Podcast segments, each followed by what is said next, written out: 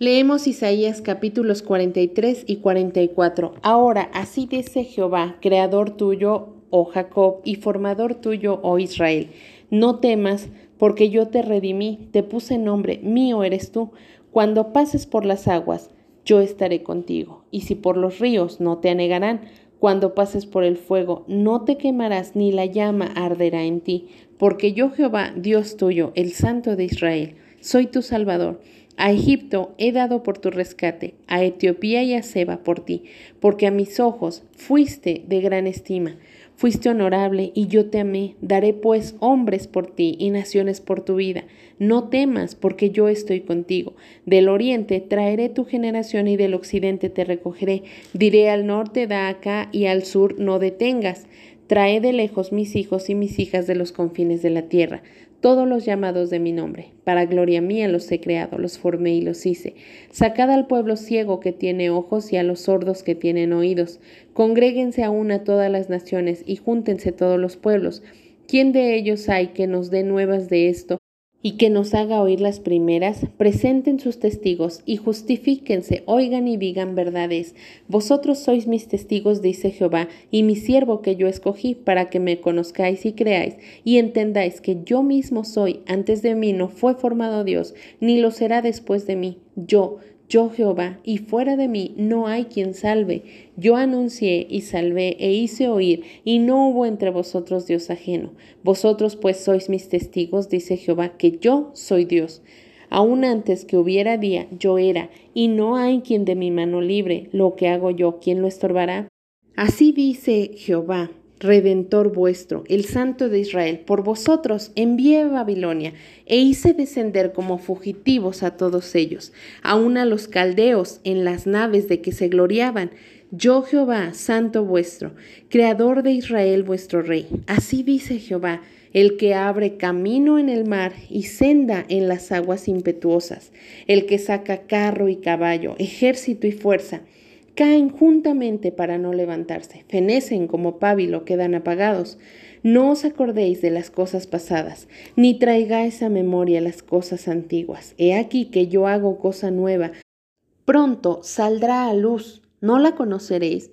Otra vez abriré camino en el desierto y ríos en la soledad. Las fieras del campo me honrarán, los chacales y los pollos del avestruz, porque daré aguas en el desierto, ríos en la soledad, para que beba mi pueblo, mi escogido. Este pueblo he creado para mí, mis alabanzas publicará, y no me invocaste a mí, oh Jacob, sino que de mí te cansaste, oh Israel. No me trajiste a mí los animales de tus holocaustos, ni a mí me honraste con tus sacrificios. No te hice servir con ofrenda, ni te hice fatigar con incienso.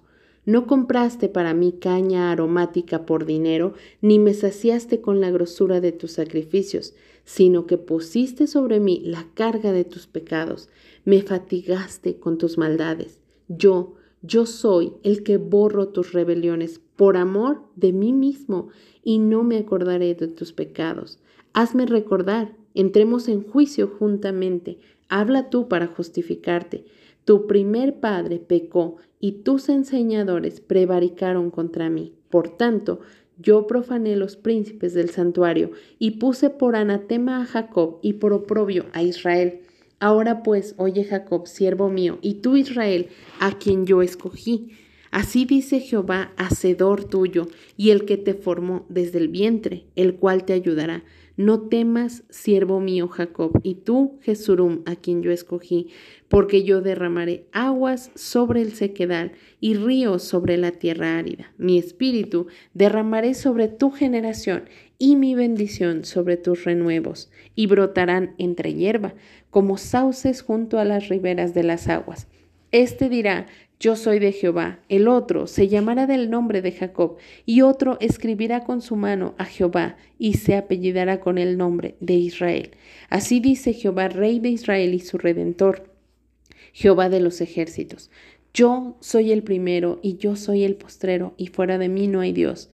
¿Y quién proclamará lo venidero? Lo declarará y lo pondrá en orden delante de mí, como hago yo desde que establecí el pueblo antiguo Anúncienles lo que viene y lo que está por venir. No temáis ni os amedrentéis. ¿No te lo hice oír desde la antigüedad y te lo dije? Luego, vosotros sois mis testigos. No hay Dios sino yo, no hay fuerte, no conozco ninguno. Los formadores de imágenes de talla, todos ellos son vanidad, y lo más precioso de ellos para nada es útil, y ellos mismos son testigos para su confusión de que los ídolos no ven ni entienden. ¿Quién formó un Dios o quién fundió una imagen que para nada es de provecho? He aquí que todos los suyos serán avergonzados, porque los artífices mismos son hombres. Todos ellos se juntarán, se presentarán, se asombrarán y serán avergonzados a una. El herrero toma la tenaza, trabaja en las ascuas, le da forma con los martillos y trabaja en ello con la fuerza de su brazo. Luego tiene hambre y le faltan las fuerzas, no bebe agua y se desmaya. El carpintero tiende la regla, lo señala con albagre, lo labra con los cepillos, le da figura con el compás, lo hace en forma de varón, a semejanza de hombre hermoso, para tenerlo en casa. Corta cedros y toma ciprés y encina que crecen entre los árboles del bosque, planta pino que se críe con la lluvia, de él se sirve luego el hombre para quemar y toma de ellos para calentarse. Enciende también el horno y cuece panes. Además, hace un dios y lo adora. Fabrica un ídolo y se arrodilla delante de él. Parte de leño quema en el fuego. Con parte de él come carne, prepara un asado y se sacia. Después se calienta y dice, oh, me he calentado, he visto el fuego, y hace del sobrante un dios, un ídolo suyo se postra delante de él, lo adora y le ruega diciendo, líbrame, porque mi Dios eres tú. No saben ni entienden, porque cerrados están sus ojos para no ver y su corazón para no entender. No discurre para consigo, no tiene sentido ni entendimiento para decir, parte de esto quemé en el fuego, y sobre sus brasas cocí pan, hace carne y la comí. ¿Haré del resto de él una abominación? ¿Me postraré delante de un tronco de árbol? De ceniza se alimenta, su corazón engañado le desvía para que no libre su alma ni diga, ¿no es pura mentira lo que tengo en mi mano derecha? Acuérdate de estas cosas, oh Jacob e Israel, porque mi siervo eres tú. Yo te formé, siervo mío eres tú, Israel, no me olvides. Yo deshice como una nube tus rebeliones y como niebla tus pecados. Vuélvete a mí, porque yo te redimí. Cantadlo ores, oh cielos, porque Jehová lo hizo. Gritad con júbilo, profundidades de la tierra. Prorrumpid montes en alabanza, bosque y todo árbol que en él está, porque Jehová redimió a Jacob y en Israel será glorificado. Así dice Jehová tu redentor, que te formó desde el vientre. Yo Jehová, que lo hago todo, que extiendo solo los cielos, que extiendo la tierra por mí mismo, que deshago las señales de los adivinos y enloquezco a los agoreros, que hago volver atrás a los sabios y desvanezco su sabiduría. Yo, el que despierta la palabra de su siervo y cumple el consejo de sus mensajeros, que dice a Jerusalén, serás habitada y a las ciudades de Judá, reconstruidas serán, y sus ruinas reedificaré que dice a las profundidades, secaos y tus ríos haré secar, que dice de Ciro, es mi pastor, y cumplirá todo lo que yo quiero, al decir a Jerusalén, serás edificada, y al templo serás fundado. Salmo capítulo 110 versículos del 1 al 7. Jehová dijo a mi Señor, siéntate a mi diestra hasta que ponga tus enemigos por estrado de tus pies. Jehová enviará desde Sión la vara de tu poder, domina en medio de tus enemigos. Tu pueblo se te ofrecerá voluntariamente en el día de tu poder, en la hermosura de la santidad. Desde el seno de la aurora tienes tú el rocío de tu juventud. Juró Jehová y no se arrepentirá. Tú eres sacerdote para siempre, según el orden de Melquisedec. El Señor está a tu diestra Quebrantará a los reyes en el día de su ira, juzgará entre las naciones, las llenará de cadáveres, quebrantará las cabezas en muchas tierras, del arroyo beberá en el camino, por lo cual levantará la cabeza. Proverbios capítulo 26 versículos del 5 al 9. Responde al necio como merece su necedad, para que no se estime sabio en su propia opinión. Como el que se corta los pies y bebe su daño, así es el que envía recado por mano de un necio. Las piernas del cojo penden inútiles, así es el proverbio en la boca del necio. Como quien liga la piedra en la honda, así hace el que da honra al necio. Espinas hincadas en mano del embriagado Tal es el proverbio en la boca de los necios. Gálatas capítulo 4. Pero también digo, entre tanto que el heredero es niño, en nada difiere del esclavo, aunque es señor de todo, sino que está bajo tutores y curadores hasta el tiempo señalado por el Padre. Así también nosotros cuando éramos niños estábamos en esclavitud bajo los rudimentos del mundo. Pero cuando vino el cumplimiento del tiempo, Dios envió a su Hijo, nacido de mujer y nacido bajo la ley, para que redimiese a los que estaban bajo la ley a fin de que recibiésemos la adopción de hijos. Y por cuanto sois hijos, Dios envió a vuestros corazones el espíritu de su Hijo, el cual clama Abba Padre. Así que ya no eres esclavo, sino hijo, y si hijo, también heredero de Dios por medio de Cristo. Ciertamente, en otro tiempo, no conociendo a Dios, servíais a lo que por naturaleza no son dioses, mas ahora conociendo a Dios, o más bien siendo conocidos por Dios, ¿Cómo es que os volvéis de nuevo a los débiles y pobres rudimentos a los cuales os queréis volver a esclavizar?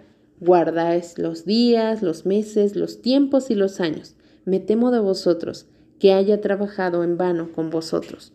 Os ruego, hermanos, que os hagáis como yo, porque yo también me hice como vosotros. Ningún agravio me habéis hecho, pues vosotros sabéis que a causa de una enfermedad del cuerpo os anuncié el Evangelio al principio y no me despreciasteis ni desechasteis por la prueba que tenía en mi cuerpo, antes bien me recibisteis como un ángel de Dios, como a Cristo Jesús.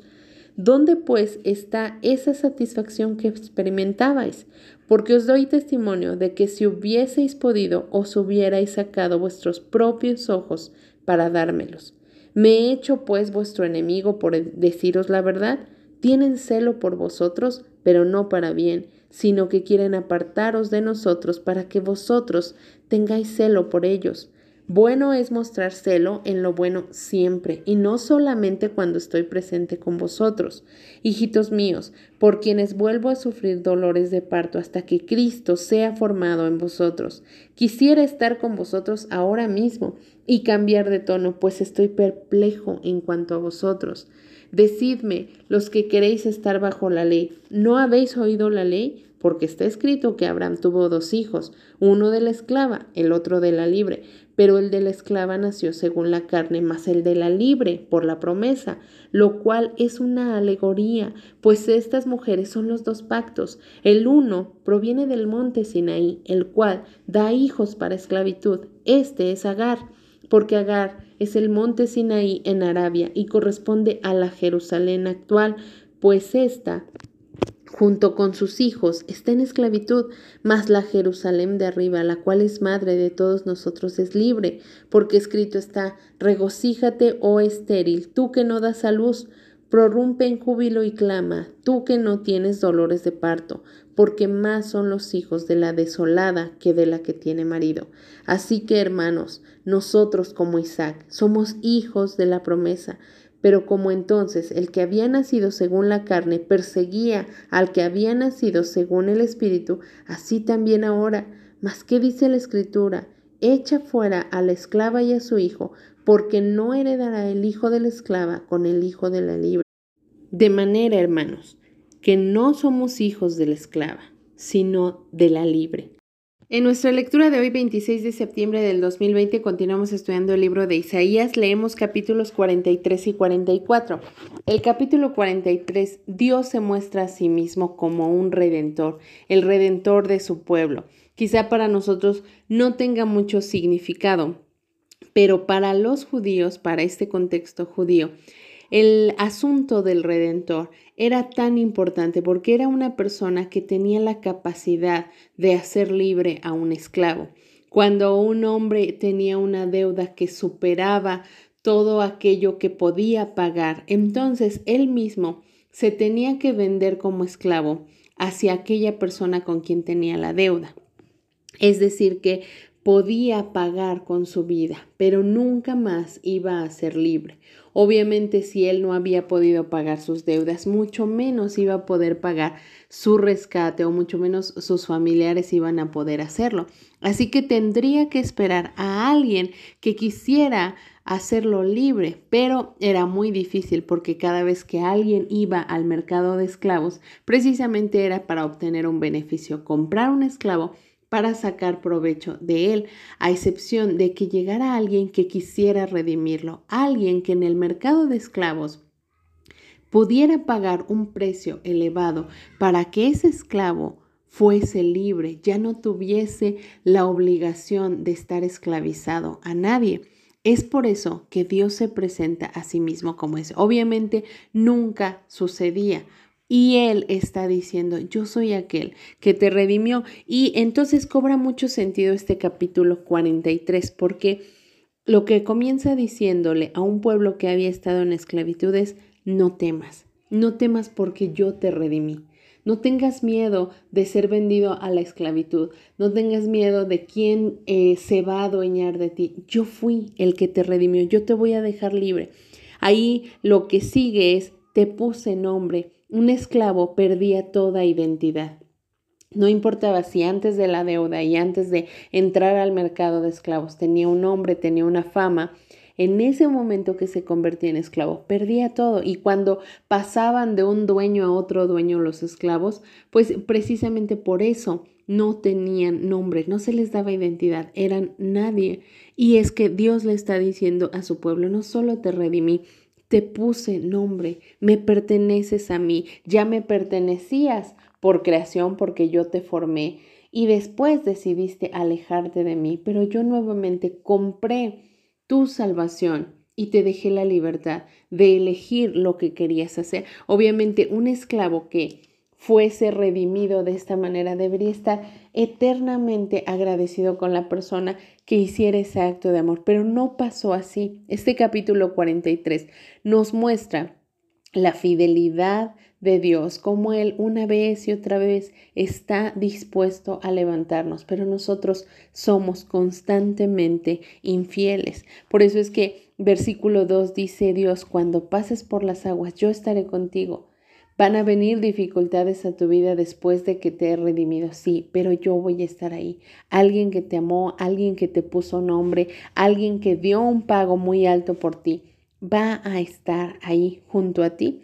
El versículo 4 es tremendo porque dice, a mis ojos fuiste de gran estima. Un esclavo no era de gran estima para nadie. Por eso es que Dios aclara, te vi ahí en ese mercado de esclavos y a mis ojos fuiste de gran estima, porque quizá para la sociedad tu vida no valía nada, pero Dios te vio.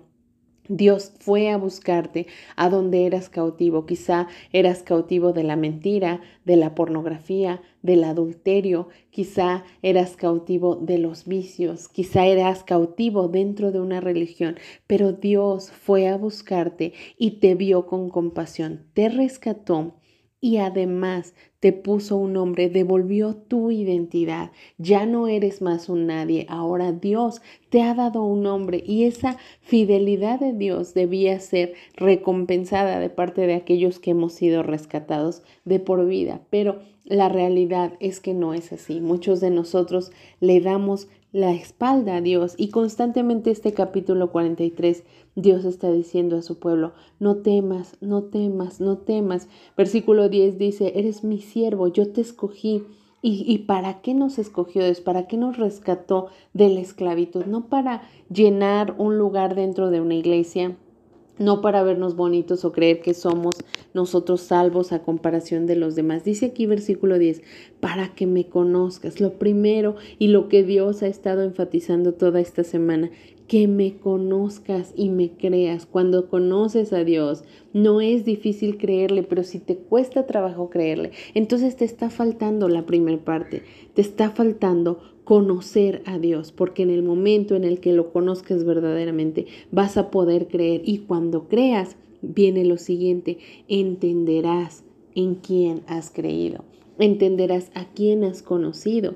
Entonces, Dios tiene ese propósito en tu vida. Si tú ya has sido rescatado de cualquier cautividad en la que hayas estado, necesitas saber que hay un segundo paso. No solo es que ya no seas esclavo del pecado, sino que ahora necesitas conocer al que te rescató, creerle y entender que Él es un Dios poderoso, que te ama, es un Dios que puede, como versículo 16 dice, que puede abrir camino en el mar y senda en las aguas impetuosas. Él es capaz de hacer todas estas cosas sobrenaturales. Por eso es que es vital e importante que nosotros pasemos tiempo con Dios, que lo conozcamos verdaderamente.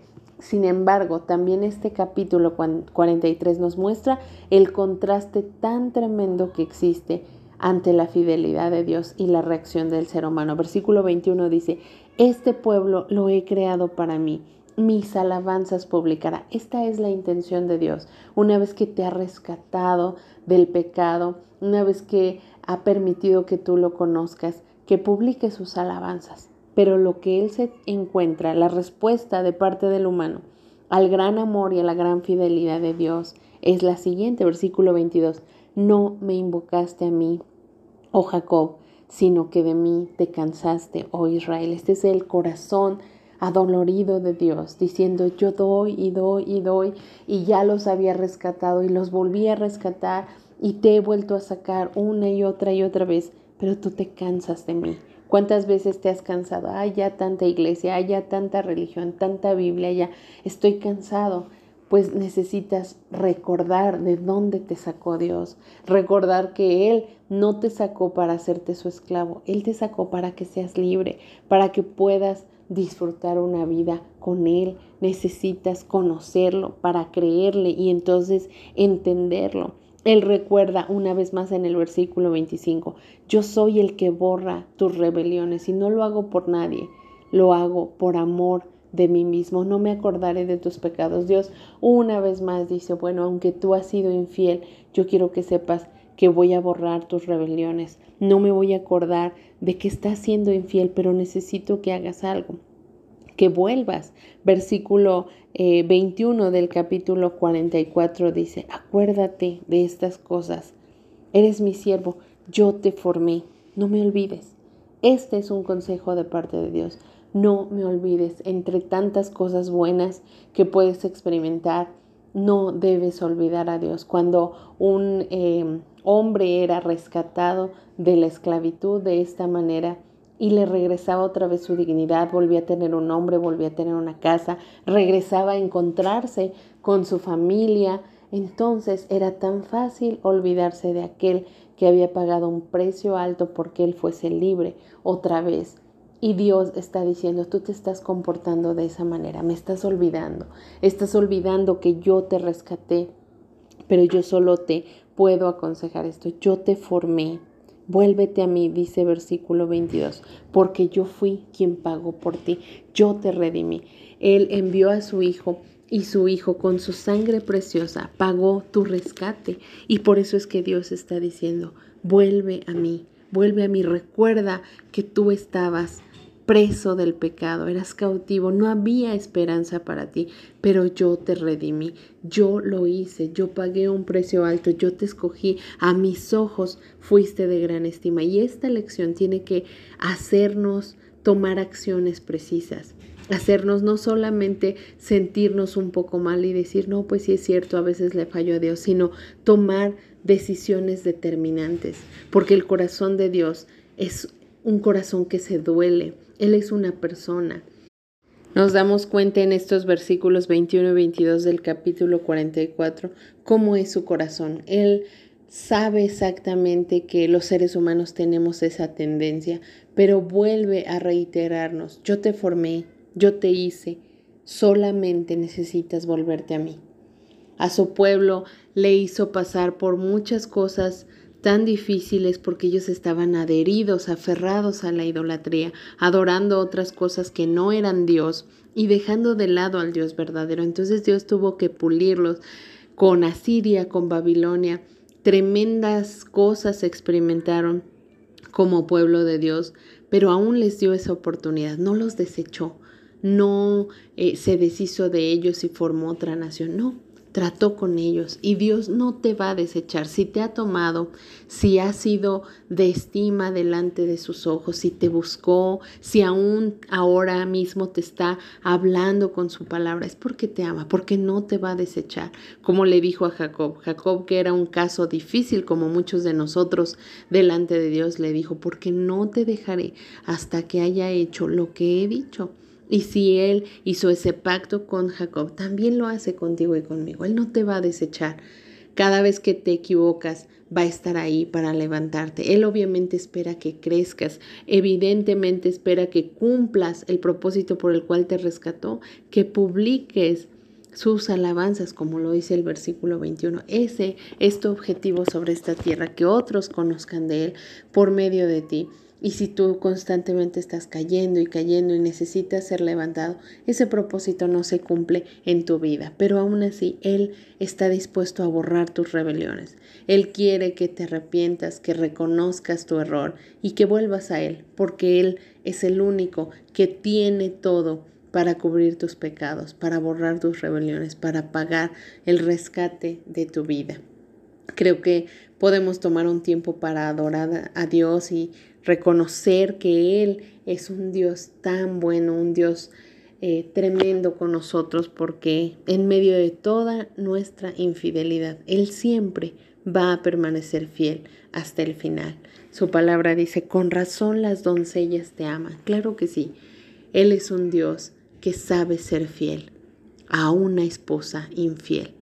Su palabra es bien clara, no me olvides, vuélvete a mí, no te canses de mí, vuelve a mí. Y yo creo que estas palabras vienen directamente del corazón de Dios para tu vida. La decisión, una vez más, siempre quedará de tu lado. Que el Señor te bendiga.